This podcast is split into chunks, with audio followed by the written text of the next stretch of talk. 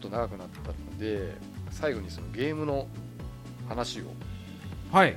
したいんですけど、はい。さっきちょっとあの冒頭で話したそのドラクエの話とかもしたいんですけどなんか気になった作品ってあれですか？なんとかの伝説ですか？やっぱり。ああもうこれは僕2017年のやつはもうあのファミステさんのゲーム大賞に出したあー3作を言っちゃえば一番手っ取り早いかなと思うんでそうですね。ぜひちょっとそれを聞かせていただきたいです番ね組内でもちょっと紹介してもらってたんですけど、えーとはいはい。僕1位が「ゼルダの伝説」の「ブレス・オブ・ザ・ワイルド。うんうん。はいはいはい。2位が「ペルソナ5」です。ああペルソナ5はいはいはい。であれだいぶ3位にはい。ドラクエ、エ11を選びましたね、はい。なるほど。じゃあドラクエちょっと取っときましょうか。でここでちょっとね、ちょっともう、マッキーさんが推してる「ウィッチャー3」をね入れてないのはちょっと申し訳ない気持ちがあるんですけどこう実は実は入ってたんですよ。あのゼルダが来るまではね。追い出されたなるほ あのゼルダをやったらはいはい。ウィッチャー3も最高だったんですけどあのこの争いになった時にちょっと、はい。ウィッチャー3のこのシステムのメニュー周りのちょっと不便さとかそうなんですよ、ね、あとちょっと僕バグっぽいのもハマっちゃったりしたこともあったんですよ。どうしても抜けられない沼に入っちゃったりとか、ああそうなんですね、なるほどなるほっていうちょっとした荒さは、でもゼルダはうん。もう完璧だったんで、どさすが任天堂って感じさですよねすがです。同じオープンワールド的な同じようなものとしてはちょっとゼルダを選んでしまったかなっていう。やっぱ面白かったですかゼルダめっちゃくちゃ面白かったっすね。あのゲーム今出てるゲームのあの正解を出しちゃったんじゃないかなと思いました、おおなんかあのゼルダってそのディスクシステムがはい。始まりですよね。ですね。ファミコンの。で私あの当時一緒に本体と一緒に買ってめちゃくちゃハマったんですよゼルダで、はい。めちゃくちゃ面白かったんです。でもあれって今思えばあの、まあ、画面は 2D だけど完全にオープンワールドじゃなかったですか、そうですそうです。なんかそれはよく言われてますよね。ですよね。あれって結構好きなとこ行けたりとかいけちゃうらしいでですよね。はい、ですよね、うん。だから初心に戻ったってことなんですかね？まあ、そこもあると思うんですよね。はいはい、うんやっぱりなんかオープンワールドってあまり日本のメーカーってあんまり得意じゃないというかうんうん。なんかすごく狭い世界観の中でのオープンワールドしかなかったと思うんですよ。龍が如くとかもオープンワールドって言われてるけどかなり狭いじゃないですかそうですね僕あん。まオープンワールドだとはあの竜が如思ってないんですよ本当あれをオープンワールドって言っちゃったらほとんどの作品オープンワールドじゃないかと思っちゃうぐらい狭いですよね。オープンワールドの概念っていうのもややあやふやっぽいところもありますよね。なんか定義がしっかりしてない気もするんですよね、うん。多分ゼルダが答えに近いんじゃないですか。そうなんですよ。ってことですよね。はい。これはもうはい。まずちっちゃい子も遊べる、はいはい5歳ぐらいの子供もやってたり、うんで、うんうん。うんあと67歳のおばあちゃんもクリアしちゃったっていうエピソードもあるんですよこれ。任天堂の公式に出てたんですけどあの孫にもう叱られながらはい。最初はこうリンクを操作してでも最後の全部の祠をあのクリアした時はもう孫たちにどうだって見せましたみたいなエピソードがあったりしてこれって凄まじくないですか？すごいですこんなゲームないって思うんですよ僕。絶対ウィッチャー3は無理だと思います無理ですしペルソナだって無理ですしドラクエだあってー。ね無理ですか？え無理ですよ、すごいですよ。うん、それがもうほぼ表してるかなと思って。もうゲームシステムとかあんまそんな語る語語ってたら全部もう切りなくなるぐらいに 素晴らしかったと僕は思うんでだからはいはいマッキーさんがあの、プレイ動画でなんか済ませてるって発言を されてましたよね。なんか見ちゃったんですよそうね、そりゃねえだろう、マッキーさんってちょっと思いましたよ、マジで。あの、僕は、あの、ウィッチャー3をすごい好きで、でマッキーさんのまあ影響でやったようなところもありますんで、だからその「ウすいませんそうなんですィッチャー3」をめっちゃ推してるマッキーさんがこう、はい。ゼルダをやったらどういう反応するのかなっていうのをすげえ聞きたかったなと思って。なるほど。それが まさかのプレイ動画を見ちゃった。これ違うんですよ。違わないんですけど まあその本当はもっと早くやりたかったというかはいはい。なんていうんですかねあの本体欲しかったんですけどすごい品切れというかああそうです品ね。薄だったじゃないですか。それで我慢できずに見始めちゃったんですよね。あ動画を。で結構がっつり見ちゃいまして 最初のストーリー全部言えるぐらい。いやもうちょっとあれ失敗。いや失敗で我慢すればよかったんですけど。それでなんかスイッチなんかやるゲームないんですよねとか。いやいやいやいやいやってあるやん目の前にみたいな感じしましたからねまあ WiiU でもできるんですけど僕は実は Wii- WiiU でやっちゃったんで。あそうですよね、はい。WiiU っておっしおっしゃってましたね、はい。そっかそっか WiiU でも出てたのか。はいということですね。まあ僕は1位はゼルダ。間違いなく。これはもうね。もう揺るぎない。揺るぎないここですすね。ここ数年入れても1位って感じですか？そうですね うわすごい評価高いですねやっぱり。あれなんかあの私知り合いが知り合いっていうか、まあ、直接的な知り合いじゃないんですけど、はい。そのゼルダやったらめちゃくちゃ難しいみたいなこと言ってたんですよ、はいはいはい。実際にどうなんですか？やっぱ難易度的には結構難しいですえー、か、よく死ぬみたいなこと。あのあ、はい。死にはしますね。あの結構死にゲーなんですか？死ぬんですけどはいあの、なんですかね初心者でもなんか救済措置が結構残されてるっていうか、えー、これ任天堂らしいなってすごい思ったんですけど、はいはい。あの例えばなんかビタロックっていうアイテムうんうんうん。あのリンクが持ってるね敵はい。止められるじゃないですか、はいはい。それってはっきり言ってもう敵が止まってんだからもう剣振り放題ですよね。そうですね。ですよねそれってなんか初心者にめちゃくちゃ優しい設計だなとか思ったりとか、ああ、うんと祠とかもはいはい。もうどっかしらに絶対なんか解ける答えをねあるんですよ。僕あの決めてることがあってゼルダに関しては絶対攻略サイト見ないって決めてるんですよ実は。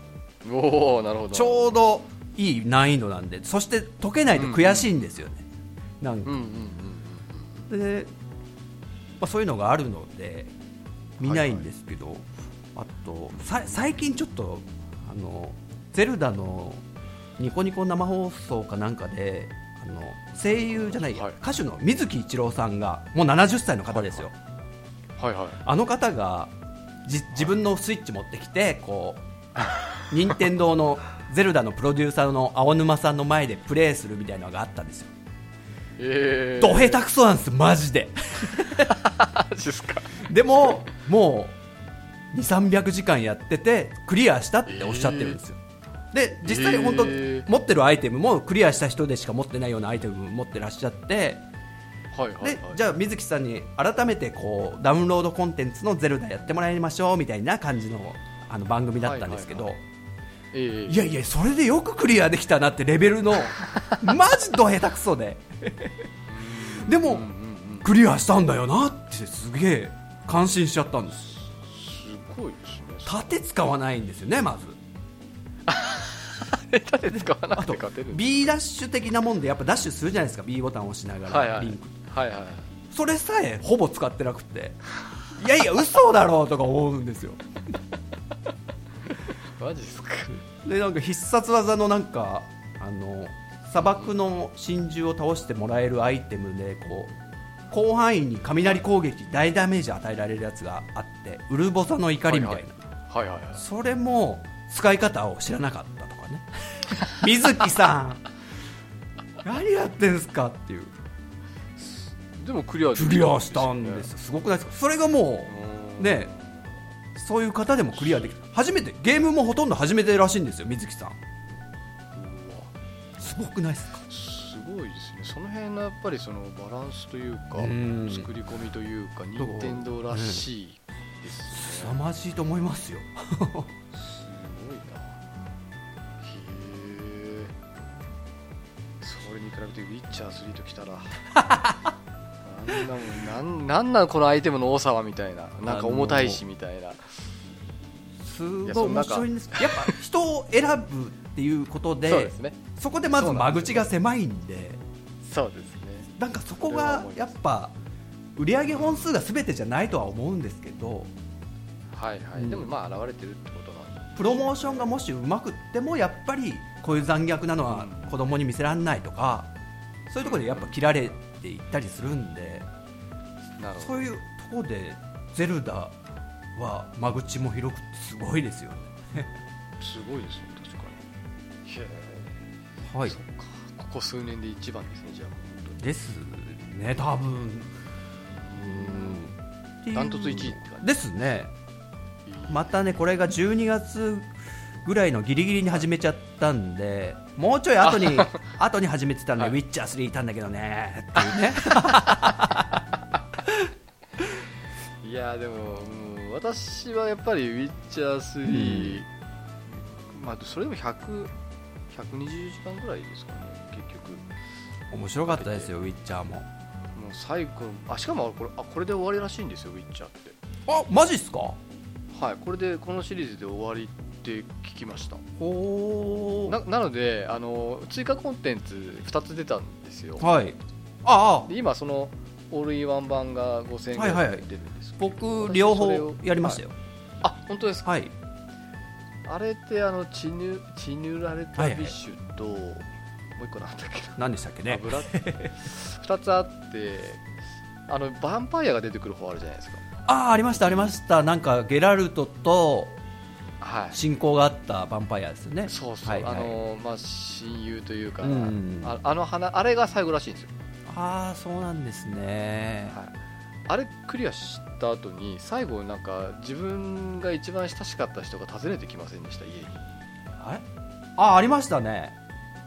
あれってあの自分がどのエンディングを迎えたかによって変わるんですけど、私はあの赤毛のあの女の子が好きだったので名あ前忘れちゃう何でしたっけ？あ好きだったのに？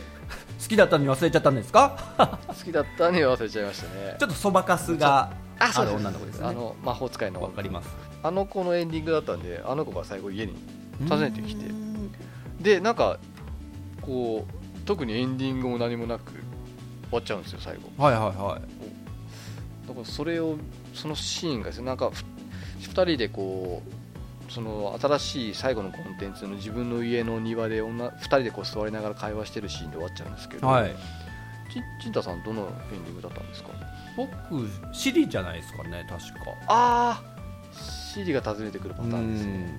うん。あのやっぱこの物語でこのゲラルトがシリをこうずっと助けたいって気持ちを追い続けてるのがもうたまんなかったですよねなんか。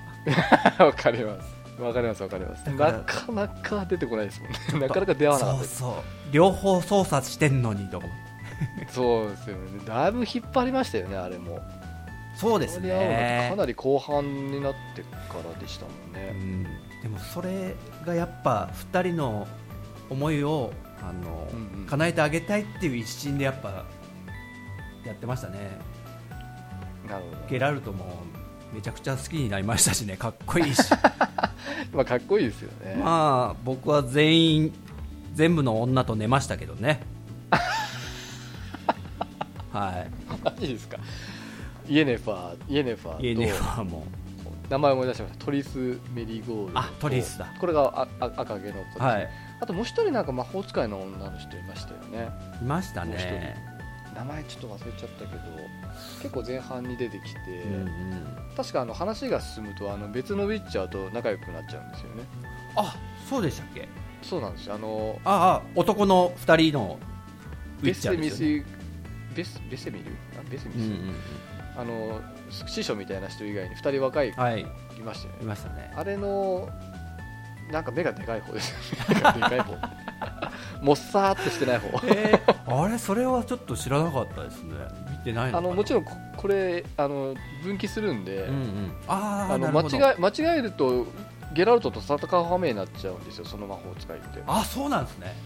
そうなんですよ。あのし選択間違えると間違えるっていうか、まあ、選択によっては敵対してしまって結局殺さないと先進まなくなっちゃったりもするのああそうでもちなんですよろんその辺、ええそう。雰囲気にもよるんですウィッチャー3ってその選択に悩まされるケースって何件かありましたよねなんか結構ストーリーに関わってきそうでそう。俺なんか一回やり直しましたからね。なんか 森の魔女が敵なのか味方なのかみたいな選択があって、はいあれ？はいはい何これ？俺助けちゃったのこいつ。これやばかったの？みたいな。そそのかされてたのかなっていうのでやり直したんですよね。違う選択しようと思って。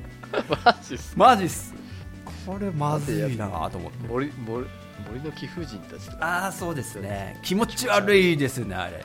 ら気持ち悪かったですね。気持ち悪かった、まあ。あそうだそうだ。え。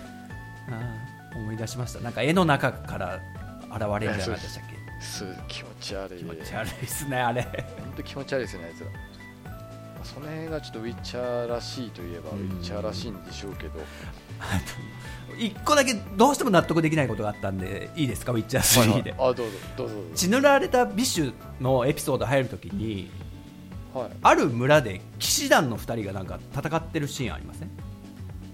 そそっから始まりますよねあ確か。あ始まりますね。はいはい。でそこでゲラルトが助太刀して、はいはい。おおお前を探してたかなんかで、まあ、連れられてそのはいはい。国に行くみたいな話なんですけど、うんうん。で僕が買ったのが、まあ、オールインワンパッケージでもうそのダウンロードコンテンツももうインストールされた状態だったんですよ。で、はいはい僕全然まだねあんまレベル高くない状態ではいはい。その村を訪れたら 強制的に始まったんですよストーリー。おうゲラルトって。えなんだなんだ？そんな敵も強くないんだろうなと思ったらめっちゃ強い。その当時では全く歯が立たないこんな雑魚っぽい盗賊たちにでしょうキャンセルすらできないんですよあれ。もう村入った途端始まっちゃうんで。その辺がちょっとそこをちょっと待てよと。ですよね。いうのがありましたね。まあ、細かいところに配慮が行き届いてないのがやっぱりウィッチャー3ですよね、うん。うん逆にやっぱりさっきのゼルダはそういうところすごい配慮してるんだろうなっていう気は本当にそうでしますねし、まあ、その流れでいくと「ドラゴンクエスト」も私結構あの ももともとそんなに期待をしてなくてはいはい。なんかなんか周りがすごい盛り上がってくからもう買ってみようかなみたいな勢いで買ったんですよね、はい。でまあやってみたらやってみたで結構進めてでもうクリアしてななんだろうな。やっぱりちょっとその後にまたもう一回ウィッチャー3やったんですよ、はい。一から。やり直したんですよ、はいそしたらやっぱこっちの方が好きだなって感じだったんですよね。うんうんただ私があの48回か7回で言ってたことはうんはい。あれはちょっと今にして思えばちょっと違うなって思いました。あのドラクエ11に対してうん。結構あの否定的な。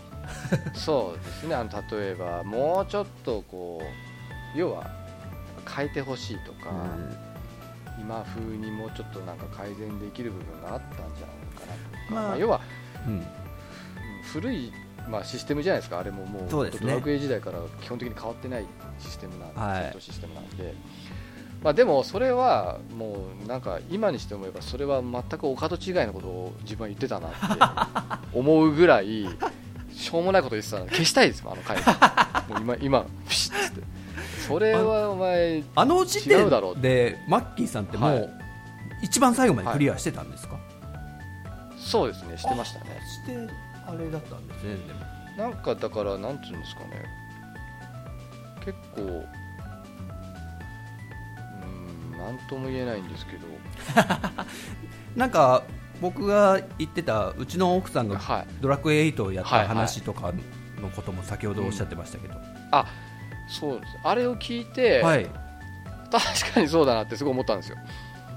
ドラゴンクエストってやっぱり本当子供でもできるじゃないですか、まあそれ言い返せば大人でも老人でもできるじゃないですか、はい。まあ、逆に言うとそれがそれだからドラゴンクエストじゃないですか。うんうん。だからこそ、うん。それがでドウィッチャーみたいになっちゃったらもうドラゴンクエストじゃなくなっちゃうと思うんですよそうですね。っていう話なのにああいうしょうもないことを自分が言ってたので それはちょっとお門違いだったなってすごいいやでもマッキーさんをあの僕ちょっと今擁護しちゃうんですけど はい。あの、まあ、要はそのマッキーさんが今消したいと言ってる回でマッキーさんはもっとドラクエは海外ゲームを見習うべきだっておっしゃってたんですよね、もっとすごいことやってるよみたいな、うん。そうですでね、まあなんか遅れ取ってるみたいな。そうそうでも、はいはいあの僕も実は「ドラクエ11」始めた時に、全く同じことを思ってたんですよ、あそうなんですか。僕も「ウィッチャー3」とかやった後でもう海外のオープンワールドいろいろ遊んだ後に、はいはい。ドラクエ11始めたんでああなるほどなるほど。あれなんなんか古臭いし、ま、このウィンドウとかも話すとか道具とか強さとか、うんうん。うん、これはもう時代遅れだなってずっと思ってで僕実はゲームやってる時にあのはい。メモをつけるんですね。こうこれをやって話す時のためにその時思ったことも箇条書きなんですけど、お なるほど。でその時に増えていくのが不満ばっかだったんですよ、ドラクエ11、えー。まあ、マッキーさんが言ってたことと全く一緒ですよ。あーあーはいはいはい。それをずっと思っててはいはいはい。ちょっとねちょっとちょっと今そのメモ探していいですか？悪いところ 悪いところ。悪いところみたいなのが。探してください探してください。えーっと。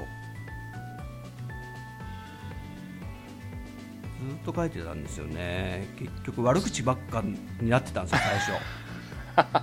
あなるほど。なんかシンボルエンカウントは緊張感がないとか。あなんですかねすんなり仲間になっていくありがたさがない。あうん。堀井さんシナリオ関わってんの？本当？とか。であとゾーンとスキルっていうこのシステムいまいちだなとか、うん。うん。なんかありきたりでしたよね。なんかそういうなんかいまいちだなと思うことばっかをザーって書いてあるんですけどうんうん途中でなんか、話に夢中になってる自分がいたんですよ。いつの間にか。追われる主人公そしてうん仲間たちが集ってきて、で、うん主人公をすごい大切にしてくれてたちっちゃい頃から助けてくれてた、うんあのね、キャラクターいますよね、はいはいはいとかそこら辺のエピソードあたりからちょっと考え方が変わり始めたんですよね。そういえばドラクエってでもこういう感じだよなみたいな、そうなんですそうそうよねそうそうなんでそうそうなんですよ。私はドラクエに一体何を求めてるのかって話なんですよねこれ。でそこでずっとやり続けてるこのドラクエスタイルを。はい。多分堀井さんとかも社内で机に社内でちょっとこういうのやった方がいいんじゃないですかみたいな意見ってめちゃくちゃ来てると思うんですよ。はいはい。そこをガンとして譲らない。いやドラクエはそこを曲げられちゃダメなんだみたいなあとマッキーさんがおっしゃってたのはあれですよ。主人公が喋んないことでめちゃくちゃなんか違和感があるみたいな。うん。うんうん言ってましたね。僕も、はいはいはい。僕も思ったんですよねそれ。ああなるただあの PS4 でやられましたよねマッキーさん。PS4 ですね。そっちの方が違和感でかいんじゃないかなと思ったんですよ。なぜならリアルにちょっと近づいてるんで、あのうんうんプレステ4版は。だからこそリアルな世界を求めるんであれば当然うん。会話も声優さんが入ってそうだし、うん。ね。うんうん自分も喋ってないとなんとなく釣り合いが取れないアンバランスってあると思うんですよね。リアルにするんなら、うんまあちょっと不自然にやっぱり感じちゃったんですよね。それは強く PS4 の方が感じるんじゃないかなって思いましたね、そうなんですよ。なんか他の人がこう代弁するじゃないですかか 主人公の気持ち代弁したりとか。うん。ななな何のための演出なのかなみたいな感じがちょっとあったんですよね。そうなんですよね、まあ、そこはなんか昔から僕は結構なんか疑問には思ってて、うんうんなんか自分が主人公になるっていう堀井さんのこの確固たる意志あるじゃないですか、うんうんうん。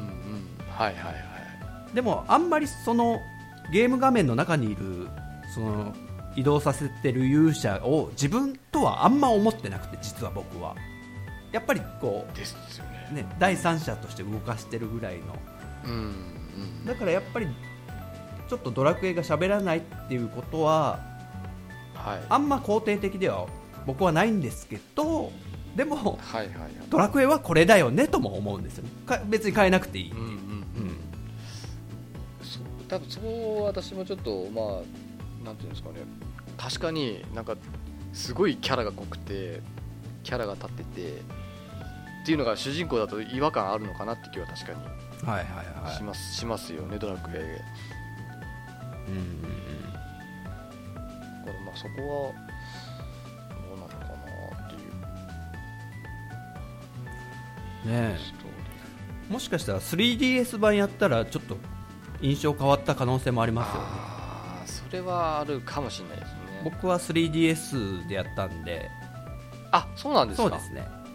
ああそうか。だからなんかゲーム的に見れたというかデデフォルメされてるキャラなんで、うんでもなんかあのちょっと私あの販売本数の話を、はい。そのしたんですけど、はい。めちゃくちゃ売れたじゃないですか。売れましたね。結局結局何何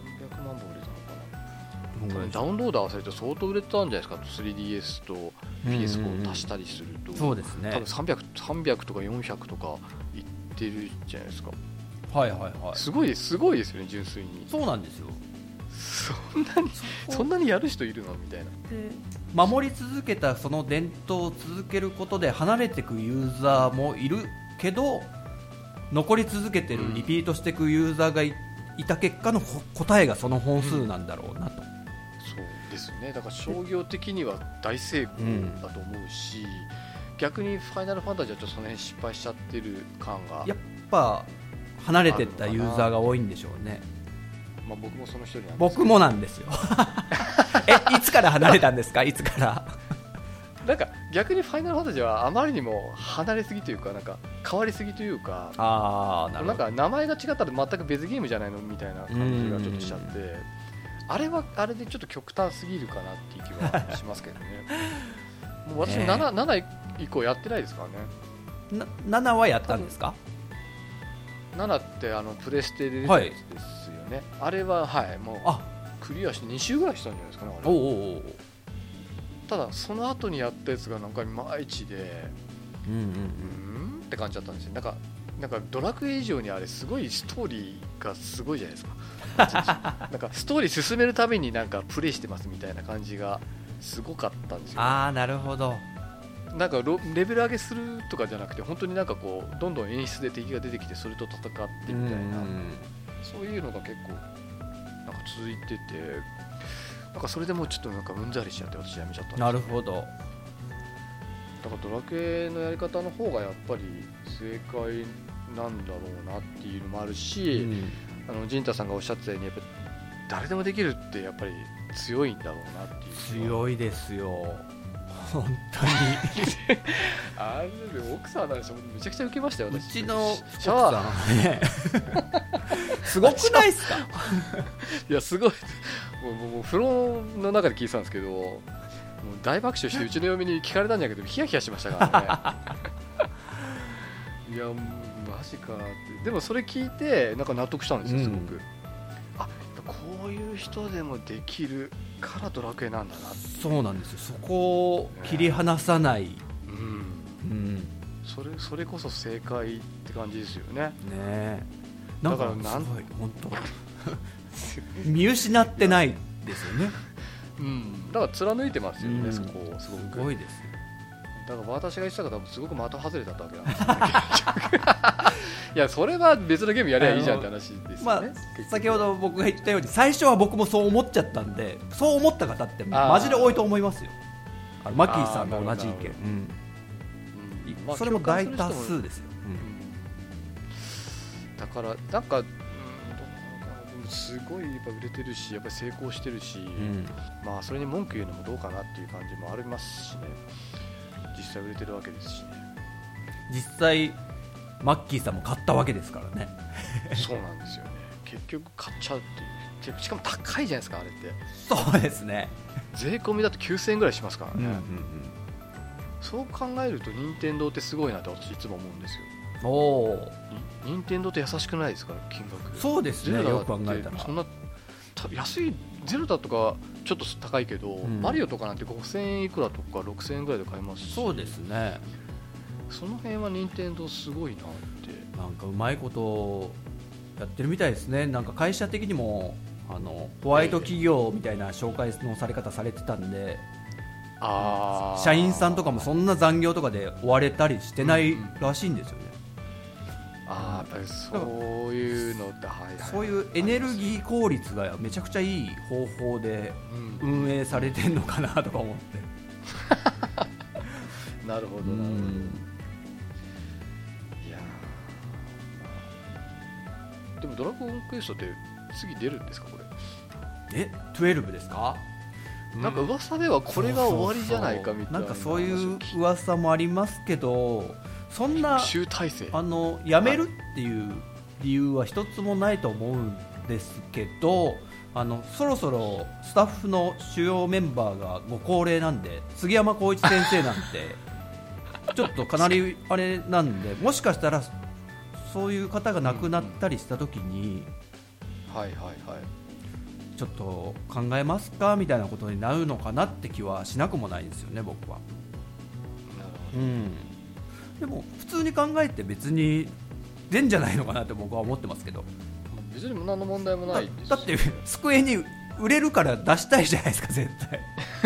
ですよね。絶対売れますもんね。で堀井さんも別になんか頑固な人っていうか、まあ、伝統を守り続ける頑固さを持ってるけどなんか柔軟性のある考え方を持ってるような方だと僕は思ってるんでもうはいはい。ギャグとか大好きな 人を笑わせることが大好きな方なんで。うん。だからうんこう人を楽しませたいっていう気持ちは堀井さんは絶対あの持ち続けてる方だからな辞める理由は僕は絶対ないと思うんですよね。うん。そうですよね確かに、はいまあ、出たら売れるでしょうし、まあ、そんな感じでちょっとだいぶ長くなりました。まあ2017年印象に残ったものということで。えマッキーさんのゲームはいいんですか？ウィッチャー3だけで大丈夫なんですか？あ私そうですね。あの結局まあいろいろやっいやそんなにやってないんですよね。10本ぐらいしか私やってないんですよ去年って。おうおうおう。数えてみると。えそのその中ではい。はい、ベスト3ファミステさんにお送りになりましたよね多分。ああ送りましたね。あのウィッチャー3入ってる時あ絶対マッキーさんって思いま思いました 私多分1位で入れたんじゃないですかね。そうそうそう1位票2位が1位票何票みたいな紹介はまあウィッチャー3はしてなかったか。ねウィッチャーの時はて総合点しか言ってなかったかもしれないですけなるほど。その3位とかすごい気になりますよ。10位ランキング3ど、うん、忘れちゃいましたね。忘れちゃうんですね。1個思い思い出しました、はい。PUBG っていうのああ例の、えー、何でしたっけ？バトルロワイヤル風なそうですね。ね。パソ今 XBOX1 でもできるんですけどうんうんうん。もともと PC ゲームでこれはですね私ほとんどプレイしてないんですよ。一応プレイはしたんですけどあまりで難しくてはい。全然プレイしてなくてほとんどがその動画で見たんですよ。他人がやってるやつを。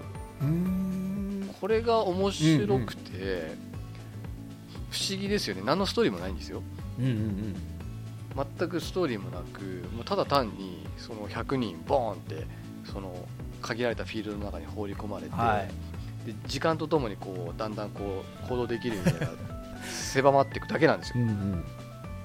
だからそただそれだけのゲームなんですけどなんなんでしょうね。やっぱりプレイするたびに環境というかその状況があ毎回違うのであ対人戦ってのもありますよね。人の動きっていうのはもうあ一番なんか読めないんでだからやりたくなるんですよね。そうなんです。同じうん。なんかあ飽きるというか同じことがに二度とないので、はいはいはい。だから面白いのかなっていう気はしますけどね。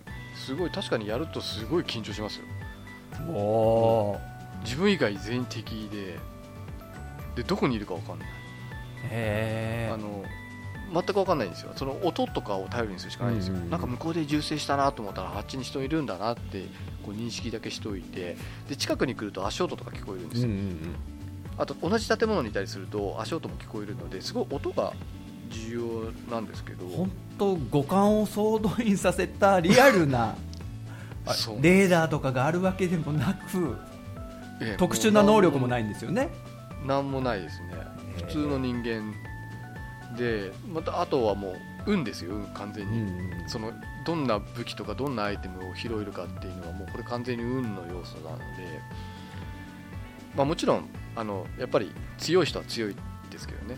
上手い人は上手いというか、立ちま立ち回りも分かってるしそのエイムってあるじゃないですか。その表示を合わせるっていう、やっぱ上手い人すごい上手いんですよびっくりするぐらい上手いんですよ もうこっちが構えてる前にも打たれて死んだりとか。本当にしょっちゅうですからね。えー上には上がいるっていうのがええ。思い知らされるのがああいうシューティング系というか FPS とか TPS とか。そうなんですただもうすごい問題があって、はい。あのチーターが多いんですよ。ああおっしゃってましたねそういえば。これがあの結局もうなんていうんですかね、まあ、要はズルしている人たちがいっぱいいるので、あのほんだから分かんないですよ。本当にこの人うまかったのかただ単にチーターだった可能性もあるんですね。なるほど。らそれが分かんないですけど、まあ、やっぱりああいう人たちがいるとゲームバランス崩れちゃううので、んやっぱりそれがぼちぼち下がっちゃうんですよね。わかります。あのうわーって。スプラトゥーンやってた時になんかそういう裏技みたいのができるって知った途端に僕もうやる気なくなっちゃいましたからね。ああまあすううん。んそそういうもんですよね。やっぱりこっちは。的な。うんそそうなんですよ。なんか中国系の方が多いらしいんですね。うなるほど。あっちで出回っているのか売られているのかわかんないんですけど多分売られてんじゃないですかあれって。あで簡単にあのパソコンだからこううん。フォルダに放り込むだけなので簡単にできちゃうんですよ。いい商売になりそうですね。そうなんですよ。しかもですねなんかそのゲームの中でこう手に入ったアイテムとかがそのネットで売り買いできるらしくてうん。それがまた拍車かけてるみたいなんですね。へえ要はズルして買ってポイント早く貯めてるじゃないですか、うんうん。でそれが金になるわけだからやっぱりいわば商売みたいになっちゃうわけなんですね。でそれやめればいいのにやめないんですよそのメーカーというか運営会社もわざと野放ししてる。としか思えないですよね、まあ一応対策をやるけど、一つはい。発展するための手段としてゲームがはい、はいはい。あのチート行為を容認することでそれを楽しんでる人たちもやっぱりいるわけですからね。正式じゃない やり方にせよ、うん。なんかオフラインでそれやる分には全然いいかなって思うんですよ、うん。オフラインというかその自分だけの世界の中でやる対人となるとやっぱりうんちょっと厳しくなってきますよね。その辺がやっぱり本当そんなとこから絶対ヘッドショット無理だろみたいなとこバーンってゲーム打たれたりとかしますからね。か壁突き破って球飛んできたりしますからね。はあみたいな。だからもうやっぱりそれで私もやる気が失せちゃって、うんうんうんほとんどやってなくてで XBOX でもできるのでやってみたんですけどコントローラーでやるのめちゃくちゃしんどいんですよ。ああそうなんですね。やっぱエイムが難しいっていうか操作がやっぱりあのて最適化されてないんですよねコントローラーに対して。なるほど。もうパソコンで作ってるゲームなので、全く最適化されてないんでものすごい操作しづらいんですよ。うんじゃあこれみたいな感じなんですよ。で結局そっちもあまりやっていない。なるほど。はい、それが2つ目。第3位。それが多分それが2位だったかな。3位俺何したんだっけな。もしかしたらドラクエかもしれないですよ。ドラクエ11かもしれないですね。あ本当ですか？なんかそんな気がしてきました。なるほどなるほど。違ったかな。何 だったっけな。あれってログ残りませんよね。メール返ってきてないですか？あメール返ってきましたっけ？ああどうだろう。多分返ってきてると思うんですけどね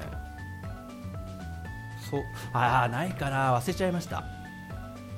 でも確かになんか登録されたとかって返事が返ってきてない。うんうんうん。返ってきてないかな。返ってきてなさそうだな。ちなみにじゃあ僕ちょっと2位の「ペルソナ5」の話ちょっとだけしていいですか？はい。どうぞどうぞ。これはマッキーさんはやってないですよね。やってないあんま興味もないですか？えーっとそうですね。なんか絵柄がちょっとアニメっぽくて、うんうん。それがちょっと苦手に感じたんですよ。ねなるほど。でも結構人気あるじゃないですか人気あって面白かったんですよね。ああれって確か昨年度1位でしたあれ。そうですね。ファミステさん。のあファミステゲーム大賞で1位だったんで僕もあの、はいファミステさんにプレステいただいたじゃないですか。ああそうですよね。びでっくりしその縁もあってちょっとはいはい。あじゃあファミステさんで1位なんでペルソナ5やるかまあ、うん。まあもちろん前からペルソナシリーズって4とかすごい人気あったんで気にはなってたんですけどなんとなくまあなんていうんですかね一歩踏み込まずに行ったんですが、まあ、それをきっかけにやってみたらい面白かったですね、あのまあゲーム内容の面白さは置いておいて僕がすごく気はいはい。に入ってしまったのは、あのはい。アトラスって会社が、まあ、作ってはいる制作会社のアトラスがすごいユーザーのことをめちゃくちゃ歩み寄って考えてくれてる優しさをすっごいユーザビリティの良さを感じたんですよね。あそうなん親ですか。切ですよめちゃくちゃ。もうなんか優しい会社だなっていうすごい好きになっちゃいました、アトラスが。うん。あそうなんですね。ゲームがもちろん面白いのはもちろんなんですけど、はい。でもはいはい。まあ、さっき言った「ウィッチャー3」の話でちょっとなんかアイテム多いしみたいなこととかいろいろあったじゃないですか、はいはいはい。そういうのをもうユーザーに迷惑かけないようにここまで作り込みましたよっていうのがもう伝わってくるんですよね。ゲームやりながら。へえだから僕はもう「ペルソナ5」で好きになっちゃったんで6出たらもちろんもう買いますよっていう今から決めてるぐらいにファンになっちゃったんですよねなんとすごい良かったです。はい。まあ確かに人気すごいありますもん。ね、であのこれはね。はい。はいあのー世界樹の迷宮っていうのも僕やったんですけど新世界樹の迷宮もアトラスなんで、あ同じ会社なはい。やった時に全く同じ印象があったんですよ実は。うわアトラスのメニューとか見やすいしスタイリッシュでかといって邪魔してないしゲームの世界観を見事に表現してるしっていうので音楽もこの「新世界樹の迷宮」も小城雄三さんって方ではいはい。昔から有名な方なんですけどそれも素晴らしくてそれをきっかけにアトラスいいなって思ってたのが「ペルソナ5」で完全に大ファンになっちゃったっつうね。まあこちらの音楽も目黒さんって方の音楽まあサントラ買っちゃったぐらいですからね僕本当に。これはファンですね。アトラス。次なんか他のなんか新シリーズとか出してくれたら買っちゃうな。という。というところでマッキーさんなんかあれはい。ちょっとお話を締めにかかってましたよね先ほど。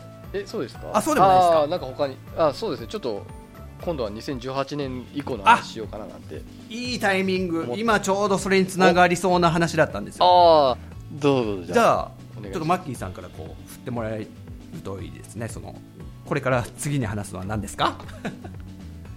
次次にですね、まあ、今ちょっと昨年度はい。の話を、まあ、どって言ってもまだ終わってないですけどで今年そのなんか出るゲームとか、はい。出る予定のゲームとかあと結構最近出たじゃないですか。大物のソフトが。うんうんとかあと私があのずっと聞きたいんだけどちょっと怖くて聞けねえぞみたいな。ゼ ゼノゼノゼノなんとかクロス2っていう。ですね。その辺とかどうなのかなってすごい気になってまして。うなるほど。ええなんかあのちょっと世間の評判見るとん？っていう。そうなんです。おや？僕完全に沈黙守ってますけど もうゼノブレイド2やってクリアしました。あクリアしたんですね。はい。なんかあの私はあのこのゲームワンもやったことないので、はい。あのただどんどんなゲームかはなんとなく分かってるんあのまあではい。黒はい。どうぞ。クロスあゼノあゼノブロイゼノブレイドクロス？ゼノブレイド。はい。あクロスじゃないですね。ゼノブレイド2でしたっけ？そうですね。今回。ゼノブレイド2のそのちょちょっとこう聞こえてきた評判を聞くと、はい。ちょっとなんかそのしゲームシステムに対する不満をよく聞こえてきたんですそうですね。分かりにくいとか、はい。UI が見づらいとか、はいその辺含めてどどうでした？あのまあ僕はゼノブレイドの1の大ファンでで、はいはい。めちゃくちゃ人に勧めまくってで あの自分のええ。プロフィール書くときにこう好きなゲームとか、好きな趣味とはいはいはい。かこう書くときにあのゲームのとこにはいはい。ゼノブレイドって書くようにしてるぐらいに 大好きな大好き作品の続編であるゼノブレイド2出ましたよね。あのね進めづらいです非常に人に進めづらい作品になっちゃいましたね。どの部分が進めづらいんですか？うんまず、まあ、ちょっとアニメ調になったストーリー。うんそうですよね。キャラクターがこれがですね、うん。ちょっとちょっと恥ずかしいんですよね。あのアニメ「萌え萌えのキャラをのアニメを見てたら、奥さんの前で、はい。ね見づらいみたいな話 と一緒で。あーあーなるほどなるほど、うんちょっと恥ずかしい気恥ずかしい感じっていうのがまず一つあるのでってことはねその体制ない方には進められないし、がうんうんうんうん。でも僕は受け入れたんですけどねそれは。はいはいはい。あのラピュタを見てるようなもんなんだなって思ったらスッと入っていけたんですよ。あ ああいう。うんそうですそうです、うんうん。まあ、実際あのゼノブレイドの監督やってた高橋さんがそうやっておっしゃってたんで今回はそういう王道のボーイミーツガールにするんでって宣言してたんであ、まああそうそうなんだなと思って受け入れたんで僕はそこは受け入れたんですけど嫌いな人は多いだろうなと思って進めづらい。でさちなみに、はい。ちなみにあの作ってる会社はモノリスそうですね。ソフト、モノリスですね。これはもう1も2も変わらず？変わらずですね。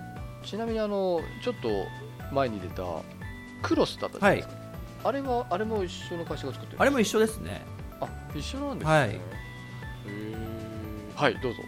であと先ほどマッキーさんがおっしゃってたようにあのレビューがちょっと荒れてると、ゼノブレイド2 そそうなんです。なんかそうなんちょっと聞こえてくるのがあんまりいい噂がなくて。僕実はやるまであやってクリアするまでレビューとか一切見なかったんですよ、でも他の声を気にして、あのうんうんやるのはなんか嫌だから、うんうん自分の正確な、ね、あの感想をうんうん言いたいなと思ってたら、なるほど。まあ、大体システム周りはあの皆さんと一緒ですね。あのよくないです。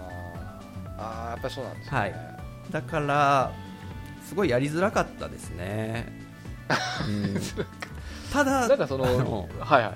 はい。ゼノブレイドであることは間違いなくってあー。作ってくれたことは嬉しいけどだから、あのスター・ウォーズで僕ボロカス言ったのはこれはスター・ウォーズっぽくないなみたいな言い方したじゃないですか、でもゼノブレイドをやってる時は、ゼノブレイド2をやってる時は、はいあこれは間違いなくゼノブレイドだって思いながらやってたんですよ。ここんなのゼノブレイドじゃないっていうのはなかったですね、一切。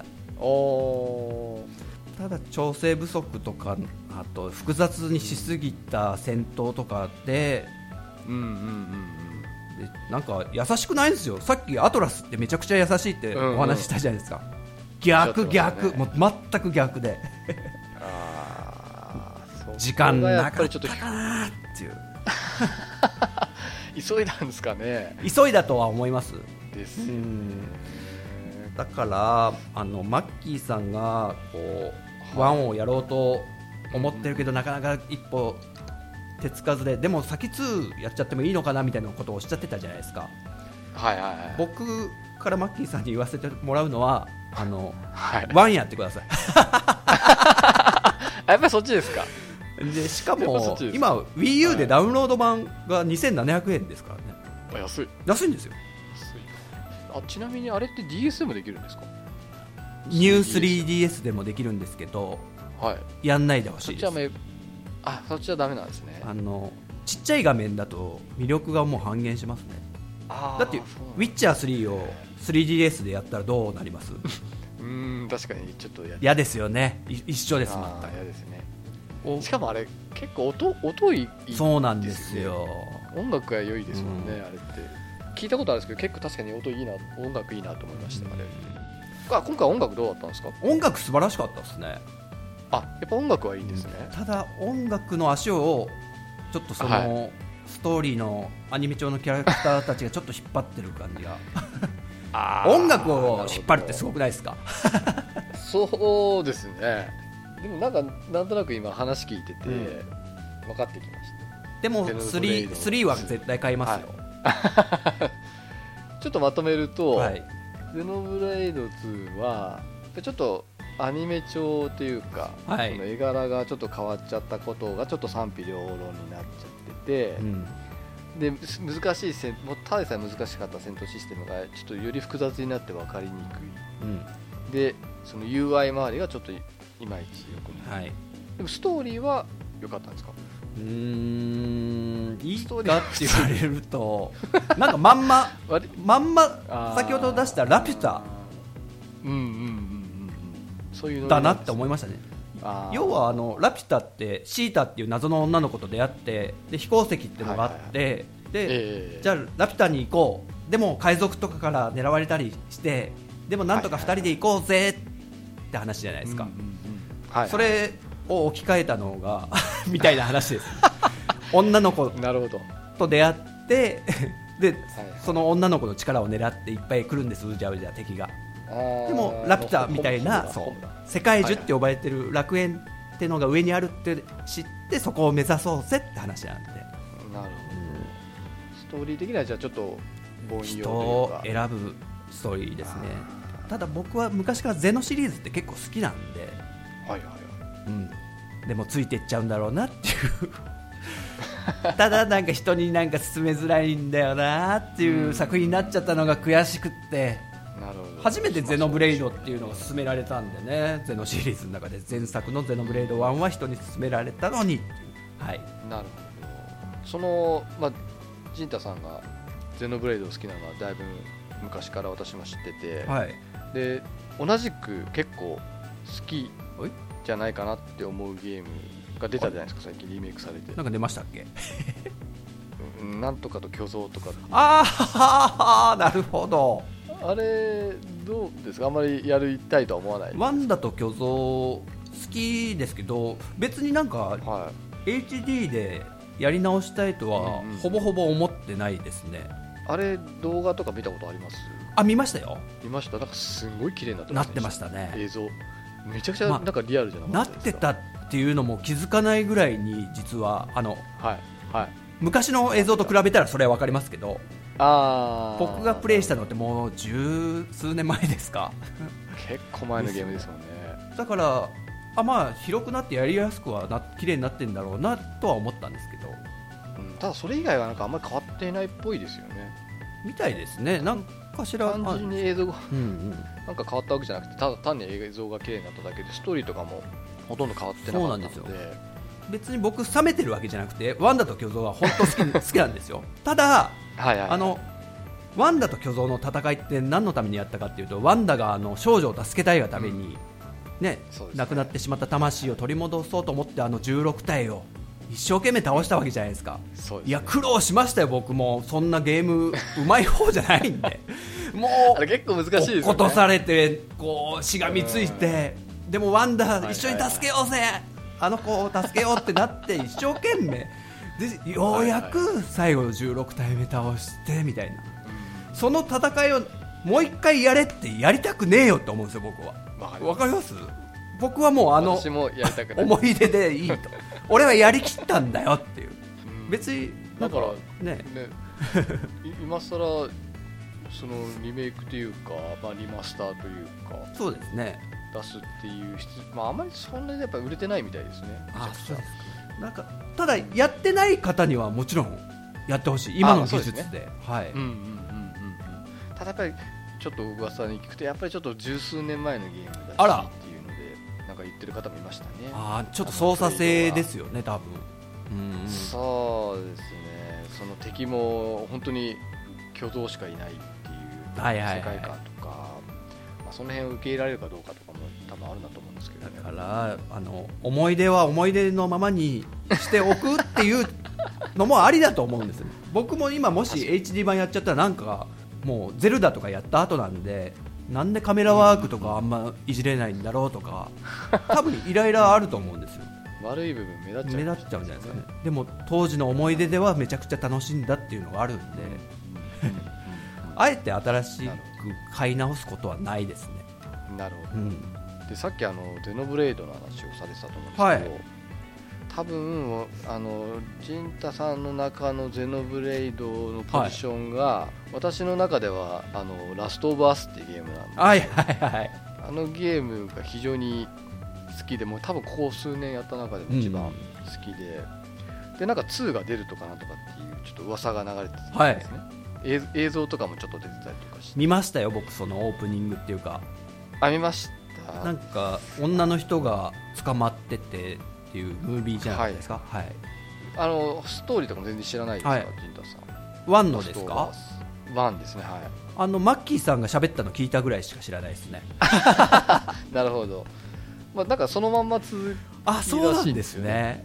はいあのもともと主人公がすごいあのおっさんなんですね。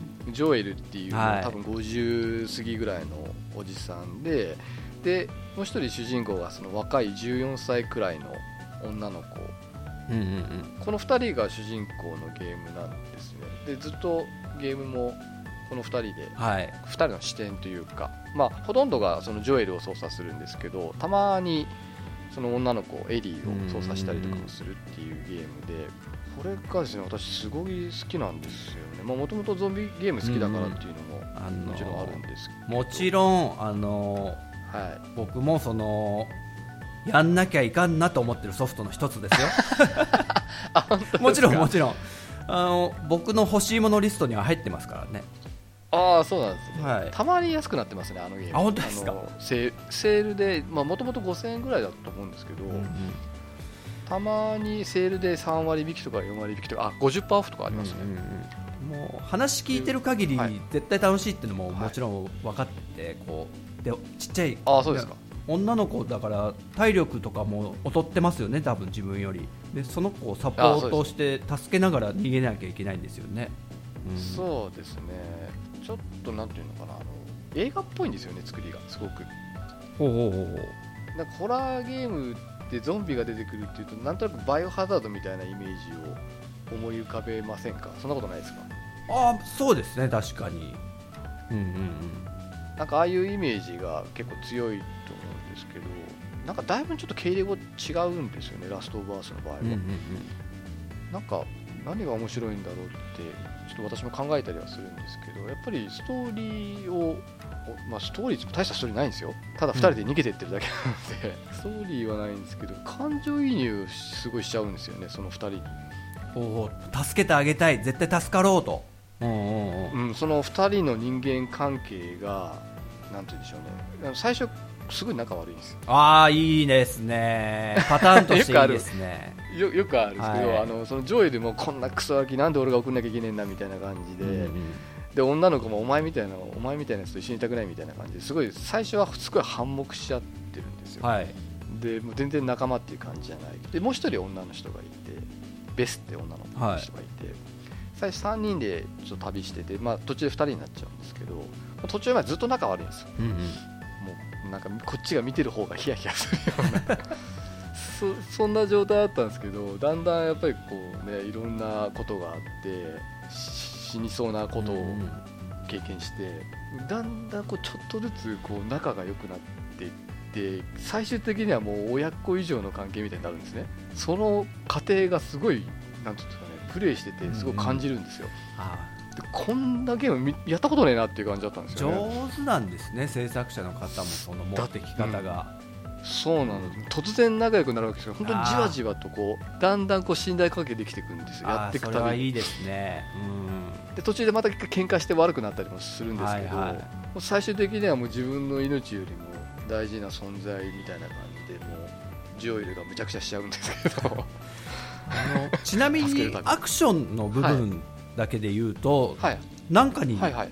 他のゲームで似てるのってあります？例えば「ウィッチャー3」的な、まあ、全然あれは時代とかは違いますけど操作系は似てるよみたいえーっとなんていうんだあの視点はな、はい、自分を背中自分の背中が見えてる視点なんであの TPS っぽはい。いですけど、操作か何に似てるのかな？なんだろうな。でもまあちょっとバイオに近いのかもしれなないるほどなるほど。バイオっぽくてで基本敵は人間と感染者なんですけど、はい。感染者もちょっと感染の時期とか進行度によって行動がちょっと違うんですよ、はい。でその弱点をついて戦うのがすごく楽しくて私的には、で人間は人間でまた全然戦い方が変わるのでなるほど。なんかそれがこう結構こうなんですかね交互に来るんですね。飽きないようにこうバランスよく配置されてるんですよ、それがまたずっと人間だとやっぱ飽きちゃうんですけど途中でやっぱり違う感染者が出てきてこのエリアは感染者と戦うエリアみたいな感じでなんていうんですかその辺がちょっとうまうまいというか飽きさせないような構成になってて、だからなんかすごい私そのストーリーそっちのけでも結構そのプレイするのも好きであいいですねそれ。相当私も56週かもっとしてるかもしれないですね。つまりムービーを見たいがために、ストーリーを見たいがためにいやいや進める感じじゃ全然なくって、そのゲーム性の部分も素晴らしいから。そうなんあそれはすごい好きいいですね。すごい楽しいんですよ。あの敵の弱点の倒し方とかが分かって、うんうん。あこうやったら一気に倒せるなとかっていうのを 考えてやるといいですね。また楽しく、うん。うんそれがすごいなんか楽しくてだからもう何周もしてもう全全部の難易度クリアしましたしおお5種類ぐらいあるんですよ。あの簡単なへやつー。うわマジっすかすごいっすね。全部全部クリアしましたね。なんかなんだろうね。最初はもういいかなと思うんですけどやり始めちゃうとやっぱり止まんなくなっちゃうんですよね、うん。もうどんどんどんどん話進めていきたくなっちゃって。だからまあそのだからあれ結構映画向きなゲームかもしれないですね。極めて。映画っぽいんですよ、本当に作りが。なんか映画化されるっていう噂もあるんですへけど。え全然その後音沙汰がないっていう感じですねだから多分2ゲームの方が先に出ちゃうかもしれないですね、うんうんうんなんか今年出るか来年出るかみたいな感じなんで私はもう本当これだけが楽しみなんですけど。これだけが楽しみって。こ本当に心の底から、なるほど。ま、待ち焦がれてるゲームって本当これなんですけど、ねあのただ一つね僕からちょっとね言わせていただけるんであれば、あのはい。ゼノブレイド2みたいなことにはなんないようにはい祈ってますんでそうなんですよ。もうそれだけが不安で。大丈夫じゃないですか？でもなんかね海外のまあ。会社でなんかそんなミスみたいなことするかなと思って。 Naughty Dog っていうはいはいはい。会社なんです。よあのアンチャーテッドとか作ってる。あとウォッチドックスあれ？がそうだったかな？あいや。いあれ違いましたっけ？やウォッチドッグスは UBI だったと思いまですね有名なのがアンチャーテッドシリーズ、なるほど one two three なるほど。フォーフォーまで出たの。だから結構なんつうんだろう。結構じっくり作るメーカーさんなので、うんうんうん。一本一本。バンバン出す感じのメーカーさんじゃないから大丈夫じゃないかなとは思ってるんですけどね。でもやっぱり期待しすぎるとなんかまた失失敗というかがっかりが出てきちゃいそうで怖いですね。はいででも結局期待しちゃうんですけどね。結局期待しちゃうんでよ。そうですすよ。それそんその気持ちは変えられないですよ。そうなんですよね、正直にいきましょう。ラストバスすげえ好きだって言ってるのにそんな期待しないわけないですよそうですよ。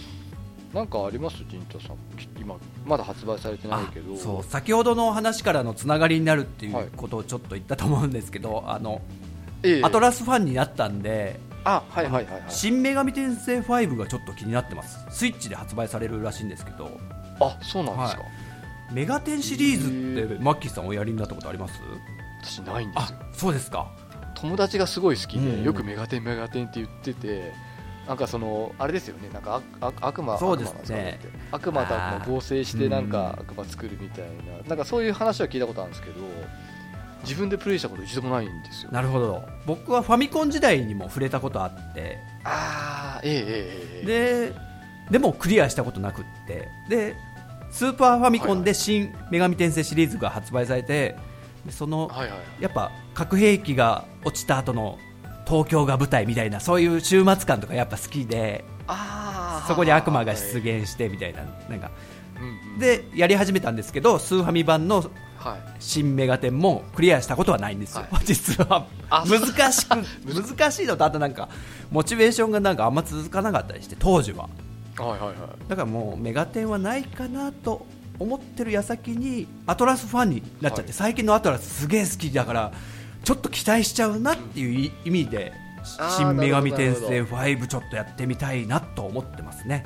もともと 3D ダンジョン系も僕好きなんで、ああなるほど、はい。それ発売日は決まってるんですか？いつでしょうね。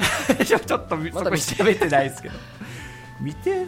まだ決まっ、うんまあ、今今今期発売今今週発売とかうん。秋発売とか、そんなレベルかもしれないですね。ですかね。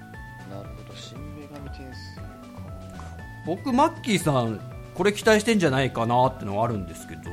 え何ですか？あのサイバーパンク2077 え何すかそれ？いいですねマッキーさん。これあれですよ。ウィッチャー3作った会社の新作ですよ。あマジですか？マジです。レッドプロジェクトん？CD プロジェクトレッドでしたっそんな名前でしたっけ？はい。え。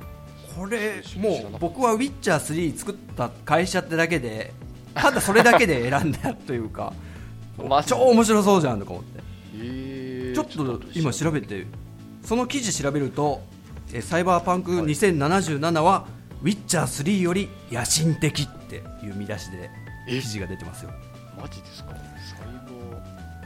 しかもサイバーパンクって名前なんで近未来的な都市をやっぱ舞台にしてるらしくって。ーマジですか？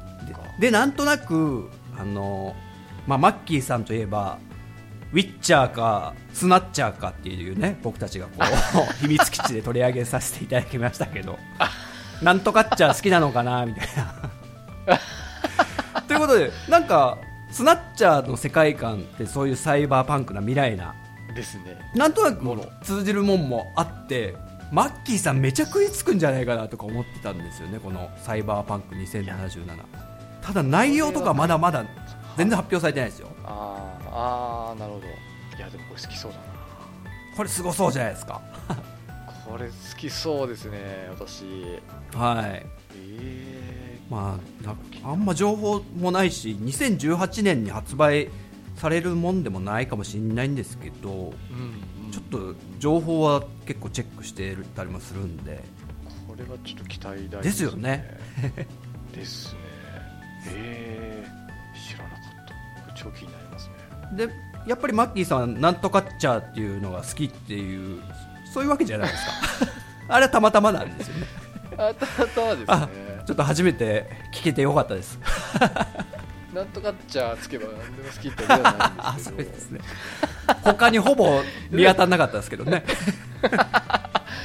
でもスナッチは本当好きでしたよ。うんうんうん。もうあんなにゲームやっててワクワクしたのは久しぶり面白かったですね。僕もやったことありますけど、うん。はい。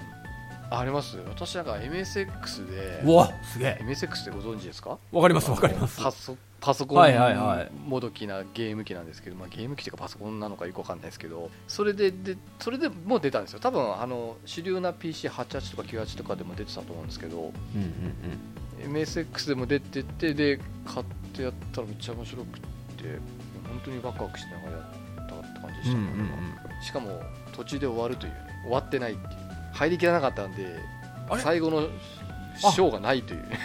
うん MX そんな MSX 版はそうだったってことですか？そうなんですだから終わ終わってないんですよ物語的に。えマッキーさんはやそれをやられてないんですかその後？いややりました。であ。その後にあの PC エンジンロムロムって出たんですよ。でこっちは完全版だっつってもう食いつきましたね当然。ロムロムを持ってらっしゃった持ってましたね。なんかねお金持ちなイメージありますよ僕。そうですか。あのやったのも多分札幌に来て高校卒業して札幌来た時にあの私あのさっき冒頭で言ったように新聞配達やってたからい時間はないけどお金はあるっていう状態だったんですよ。お給料とか、まあ、入ってくるし親からもいらないって言ってるのに仕送り送られてくるから、ん。なんかもうお金はすごいあったんですよ。だから PC エンジンロールもかっこいい。でスナッチャーを当然スナッチャー出たのってもうちょっと後だと思いますけどね。私が社会人になったくらいかな。なんかだいぶ後に出たような気はするんですけどその削られた部分が入ってるって聞いてもうすげえ興奮したの そもそもやっとストーリー終削られてるってすごい話ですね、そうですよね。前編後編にするとかいろいろあったと思うんですけど ひどいひどい選択だと思うのね。でそれ続編出さないけど出さないんですよしかも。でそれで完成とみなして商品として出すってすごいなコナミ。コナミ？あれココナミですね。はい。小島監督ですもんね。ひでえなって正直ちょっと思いましたけどね確かに。しかもあれってフロッピーディスク何枚組とかなんですよ。わあじゃあ5枚組とかにすればよかったじゃん。うんうんうん。気もしますけどもともと5枚組ぐらいだった気がするんですけど、まあでもねまあ難しかったんですかね。10枚組とかになっちゃう。あ昔は確かにそういうパソコンゲームとかってフロッピーがやたらあるのってありましたね。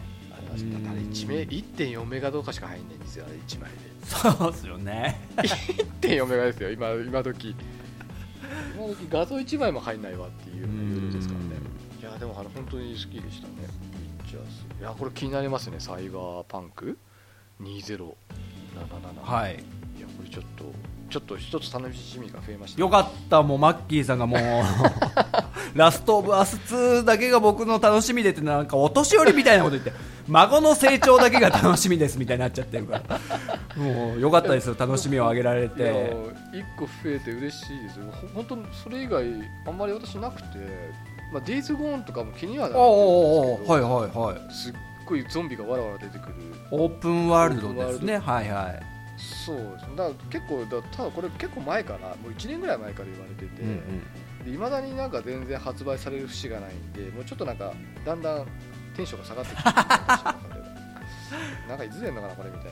面白いのかあなみたいな。でなんとなくやっぱ時間が経つうちにちょっとうん古くなっちゃう可能性もありますしね。そういう設定のゲームとかもう出ちゃう可能性もあるじゃないですか。うん。あんま早く出すのどうかと思いますよね。だか情報をね。らサイバーパンクもちょっと早すぎたかもしれないですよねもしかしたら。やばいですよ。そうそう どうで伸びちゃったりすると。どうします？本当にこのタイトル通り2077年発売とか、いや私過ぎちゃったり。いいんじゃないですか。その私 100, 100歳ぐらいだ最悪のパターンですよそれも でもあの大足ん一組のあー大足トリコあれを結局なんか伸び伸び伸び伸びで伸び伸びってやっと出てなんかあんまり人気出なかったじゃないですか。うそうですね。ちょっとやりすぎちゃいましたからね。あれいやあれがもっともっと前に出てそのワンダとか結構うん結構いい作品出してたじゃないですか。ああいうタイミングで出てたらまたもっと売れてたと思うんですよそうなんですよね。あまりに長すぎて損することってあのそのことを忘れちゃうしファンは、っていうか。そうなんですよね。ねやっぱり。コアなファンは残るかもしれないですけどあともうゲームから離れてる可能性もありますからね、あれなんですよね、うん。あんまりに長いとですよ。うん。あんまいいことじゃないですねだから。そうですね。やっぱりだって初なんか発表したらもうせめて2年以内ぐらいには発売してほしいですよね。うんうんうんで逆に2年以内に発売できないと発表してないでほしいなって私は思っちゃいます あんまりなんか待つのも嫌じゃないですか。ラストバスも発売されるって聞いて いや一体何年後の話してんだろうって思いましたからね。いやもうだからその マッキーさんがどんだけラストオブアス2を楽しみにしてるんだっていうのが今ので すごく読み取れましたけどね。いや本当あの成長したエリーを見たくてしょうがないんですけど、うんうんうん。まあ、ちょっとあの映像は流れてますけどねだいぶ大人になってたえ見ましたけどあの本当おすすめですー、はい。よでちょっと話変わるんですけど最後に、はい。モンハンワールおドの話ちょっとしたいなと思ってまして先月先々月1月のはい。26日でしたっけ発売されて結構売れてるんですよねあれ。すごいらしいですね。すっごい売れてるんですよ。750万本って一番最近のニュースでは見ましたけど。全世界でってことですよね。凄まじいですよこれは。そうですよね。多分国内でもドラクエと同じかぐらい売れてるんじゃないですかね。もう300とか400300万本とかうんあ300万本とか売れてるっていう。でチンタさん確かクロスやってました？はいモンハンクロス 3DS でハマりましたね。したはい。その後はやってないあ感じですかのねーねちょっとこうモンハンワールドの話題を出してくれて売れてるっていう話の後にしづらいんですけど、ええええええ。モンハンのシステムはもういいかなみたいな。のを実はモンハンクロスの時で思ってたんですけどでもはいはい一つだけもしちょっと希望があってあの据え置き機ではい。一回やってみたいなとはちょっと思ってたんですよ実は。で今回ちょっとピクって反応はしたんですけど、えんなんかやっぱりでもモンハンってこう人とやってみたいなとこもあったりとか、はいはいであとストーリーは基本ないじゃないですか。まあちょっとおまけみたいなやつうんかなり。ってことでなんかまあすっげえどっぷりハマりそうだけど その時間をよそに回してもいいかなって思うぐらいのなんか 選択だなっていうことで買ってないですね。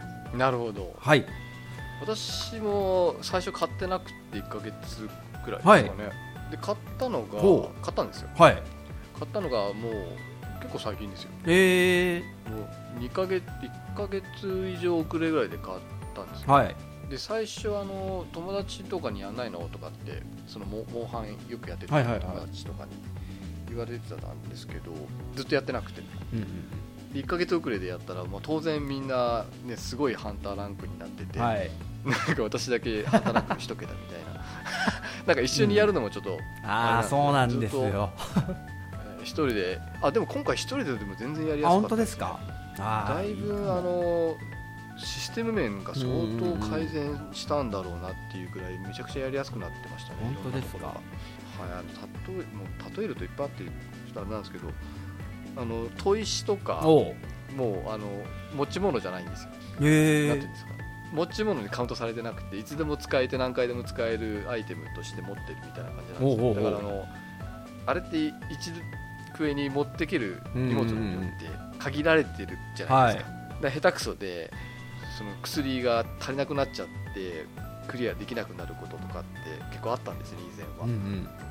もう要は回復薬が足りないはい。で今回すごい簡単になってますね。へえ一度も足りなくなったことないし、うんあのお供がなんか回復薬とかくれるんですよ。あれ？回復してこれでみたいな感じで。あれ？あ俺なんでそれ知ってんのかなって今考えた。ら体験版やりました？そういえば。そうで音もすごい回復してくれたりいっぱい薬使ったりしてくれてたわって今思い出しましたよ はいなんかあのはい回復そうなんです。回復できる要素が前は自分の持ち物でしかなかったんですけど今回そのお供が結構あの本当に無制限に回復ある程度あのブランクは開けないと使えないんですけど、な何回でも使えるんですよ。あとなんかその辺に回復つゆ草みたいなのが回復できる草とかもその辺にあったりとかしてでそういうのをうまく使うと全然その足りなくなることないし、うん。そもそも今回あの何回でもそのキャンプに戻れるっていうかなんかあの最初の出発地あるじゃないですか、ボックス置いてあるはいはいはい。エリアですね、あそこにテントがあって何回でもそう装備も変えられるし持ち物ももう一回そこで持ち直せるからほそのじ時間さえあれば何回でもそれできるんです、うんうんうん。あこの武器じゃダメだと思ったら武器変えてもう一回行ったりとかできるんですよ、うんうんうんうん。だからその忘れ物とかがまず基本的にない前だとああこれ忘れたとかないですか？ありましたね。しかも4人とかでこう行ってる時にそれやっちゃった日には。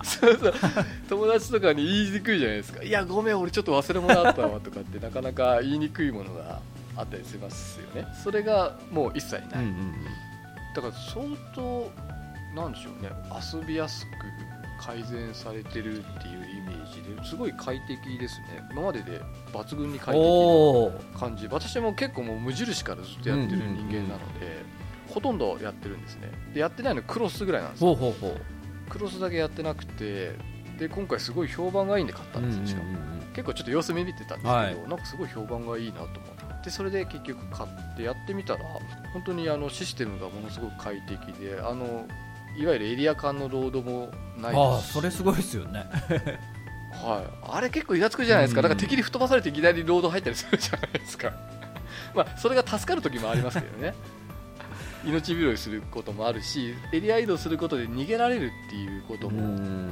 あったんですけど今回それが逆にないのであの死んじゃうことありますけどうんうんあのあのロードがないのはかなりストレスが軽減されてるのとあとあのモンスターと追っかけっこしてずっとモンスターが見つからない状態とかってありませんでした。ああありましたね。レレウスとかが飛び回ってて、はいはいはタイミング悪くさ始まってからもう15分20分ぐらいずっと出会えないいうんうんみたいな、うん。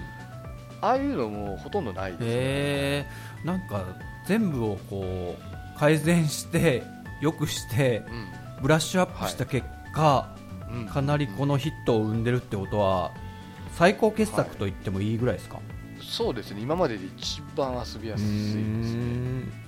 なんかなんなんでしょうねその相当システムにこだわって改善入れたのかなっていう,、うんうんうんまあ結構あのなんていうんですかねあんまりやりすぎてもつまんないと思うんですよ。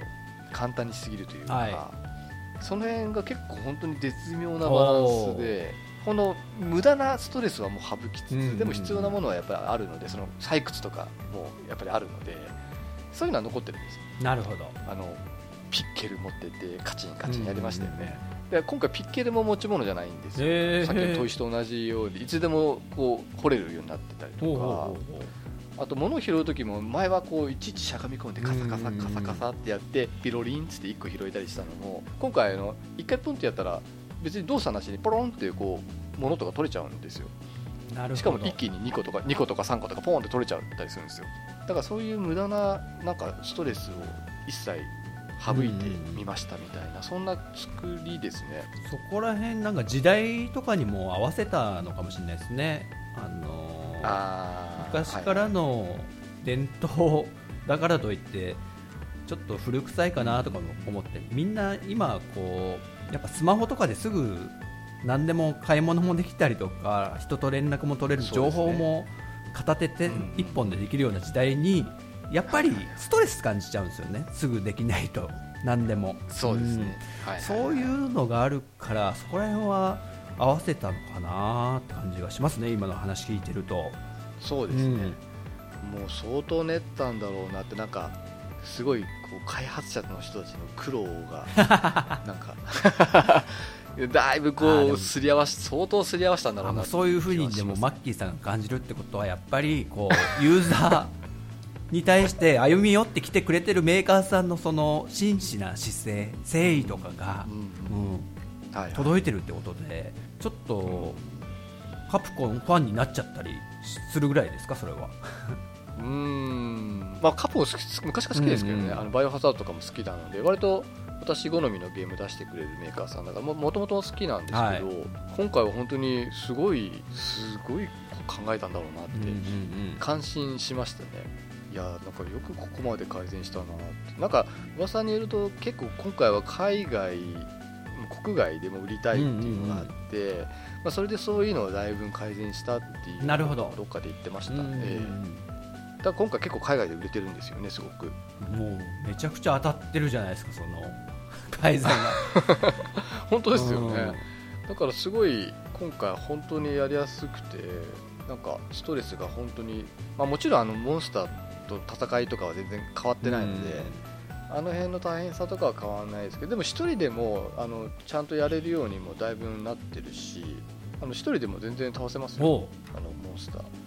ね、あの僕一つのゲームへのモチベーションがあって、まあはい。さっきワンダと共同の話とかでも出しましたけどここの子を助けるんだとか、あとゼルダもあやっぱゼルダ姫がもうガノンのとこにいて、ずっと助けを待ってるみたいな感じでやっぱゼルダも頑張ったんですよ、ななんか一つ目標があってそれがその助けるみたいなのがあるとすごくゲーム頑張るタイプなんですよ僕。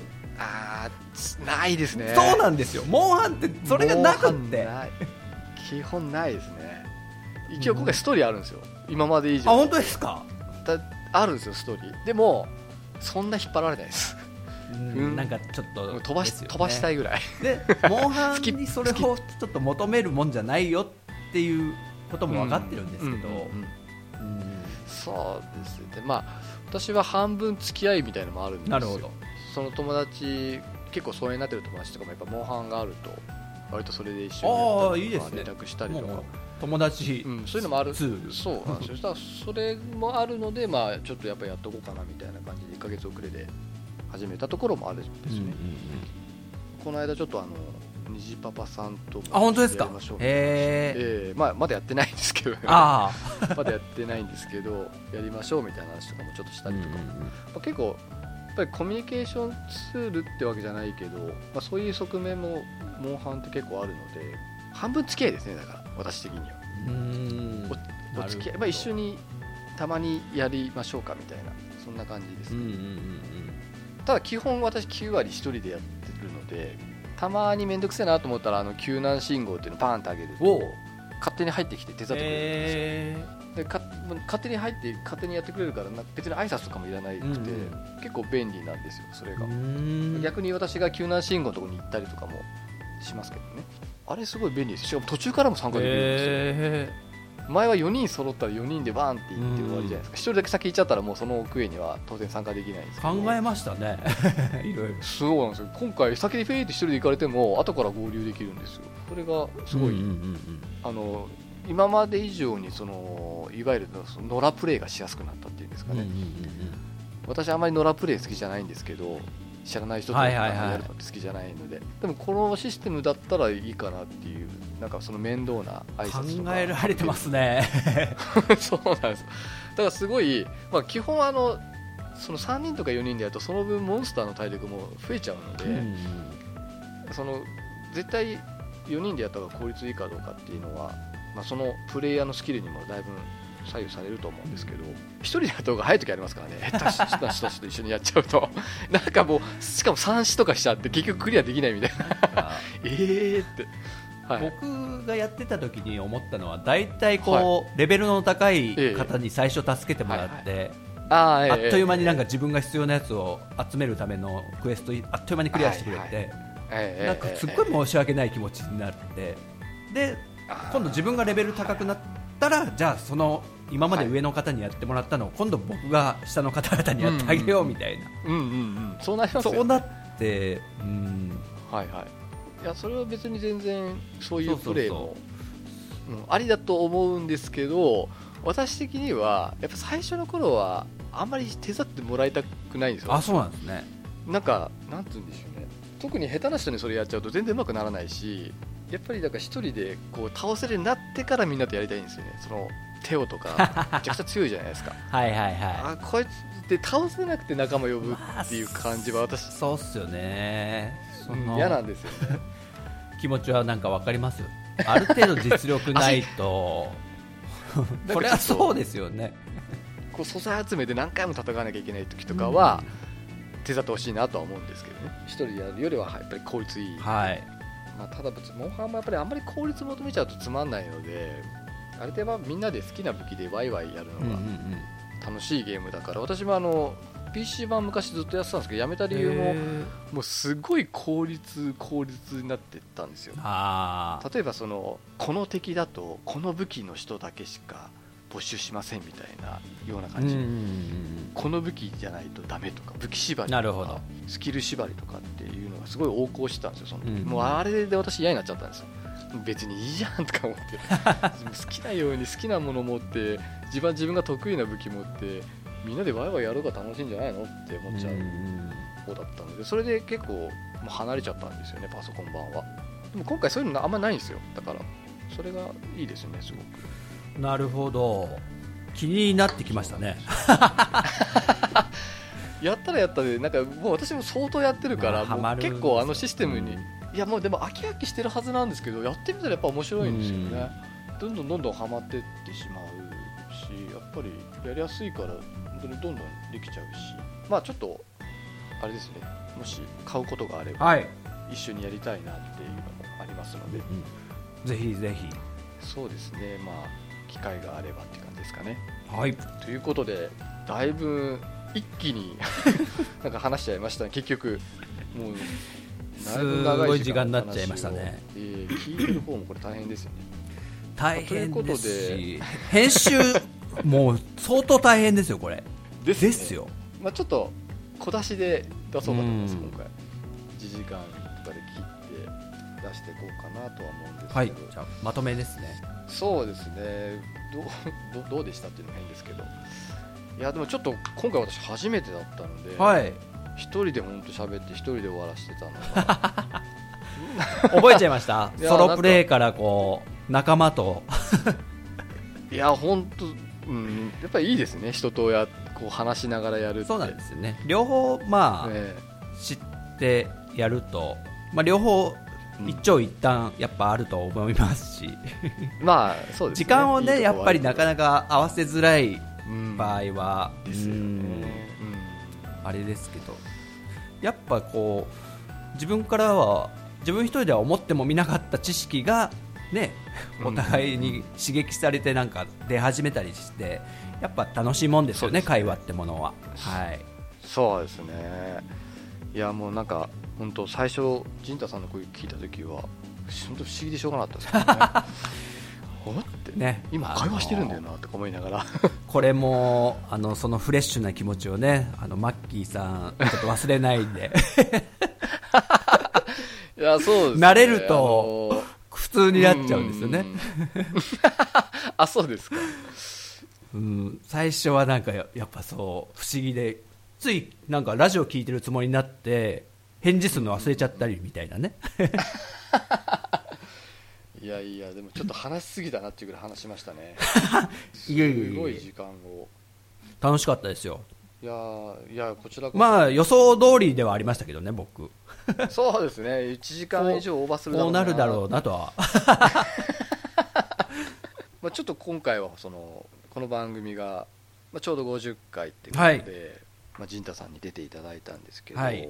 まあ、別に100回ってわけじゃなくてですね何かあった時にまたちょっとぜひぜひぜひ。お参加いただいたりとか、まあ、そちらの番組はい。に私が、まあ、お邪魔するっていうのも全然あのありだと思いますので、ちょっとこれからももちろん。そんな感じでお付き合いいただけたらなとあこちらこそ。ええ思いますのでよろはいしくお願いします。よろしくお願いします。はい、まあ、ということでもうは話 話話し忘れたというか。そうですね。あのまた余計なこと言うと、どんどん広がって終わんなくなるんでちょっと静かにしとこうと思って今おとなしくしてるんですね。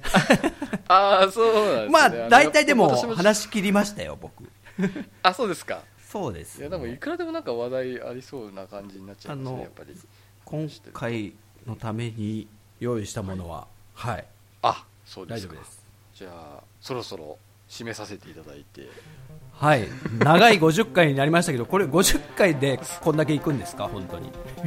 うーんまあそうですね。どうなんでしょうあ。なんかわ分ける人もいますよね。51、2、52、52、53、そうですね。ままあ、もしかしたらそうするかもしれない。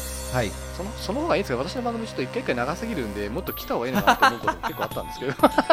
まあそこら辺はマッキーさんのさじ加減というかあのね。好みもありますんでね。はい。そうですね。ちょっと、まあ、編集に時間はかかると思う。はい、本当大変でしょうけど、ちょっとよろしくお願いしますというか、えいえすみません。ありがとうございました。えっ、とじゃあちょっと締めます。はい、はい、ということで、えー50回ですね、陣太さんを招きしての回ということで、えーたっぷりお話を聞かせていただきましてありがとうございます。はい、こちらこそありがとうございました。えー、とでは50回ということで、えー今回はこれぐらいで終わりにしたいと思いまこれす。ぐらい、えーこれぐらいっていう、あごめんなさい、もう締めようとしてた これぐらいっていう感じじゃない気がこしたんですけどねうもうちょっとこれ以上やると 半日になっちゃうのでここで終わりにしたいと思います。はい、最後までお付き合いいただきましてありがとうございました。はありがとうございました。はい、では皆さんさような。ら。